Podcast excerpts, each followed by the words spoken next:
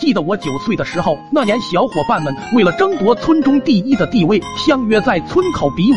我凭着各种阳谋阴谋手段，名列武力排行榜第一名。后来我整个人都飞黄腾达了。那天在村口，我给围在我身边的小伙伴讲我的武功来历。就在我讲完少林偷桃手，刚准备解说武当独龙钻的时候，一股巨力把我从地上掀了起来。我只知道当时在半空飞了很久很久，在落地的时候差点给我把隔夜翔摔出来。我也不知道晕乎了多久，清醒过来第一句就是谁特么的不讲武德，背后袭击本少爷，算什么好汉？站在一旁的阿文告诉我，本来就不是好汉，是我爷家的贵妃。我张口结舌，不知道该说什么了。这个贵妃不是皇上的老婆，而是阿文他爷家的老母猪。这个老母猪一年产三窝，一窝十二载，给他爷家的 GDP 做出巨大贡献，所以阿文爷给他待遇极高，村里人都管他叫贵妃。贵妃重达五百斤，我打不过阿文爷，我又骂不得，但不报复又很没面子，只能按照江湖规矩下泻药。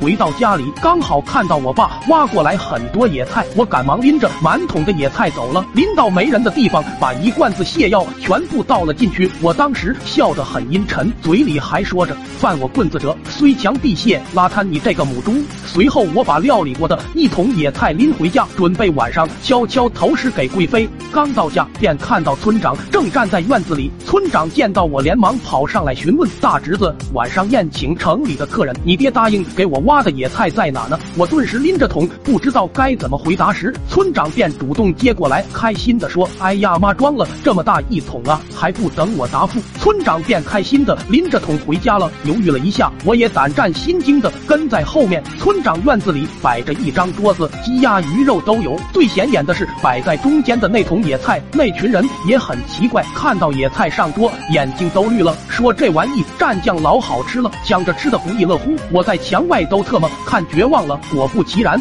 院子里的人开始频繁的上厕所，然后厕所被一个胖子霸占了，其余的人各自为战，盘踞在院子里的菜地、皇后树下，居然还特么有一边拉一边跟我互动的。最后，虚弱的村长是爬着进屋的，拨通了电话，不一会，村头诊所便带人过来了。医生到场了以后，赶忙维持着秩序，特意强调先把那个保持撅着腚但意识不怎么清醒的病人抬走。我扒着墙头看得很清楚。再后来，我爹的愤怒让我拥有了一个月的假期，而后我也是写了一份检讨书，希望村长可以原谅。可特么的检讨书后来被送回来了，撕的稀碎稀碎的。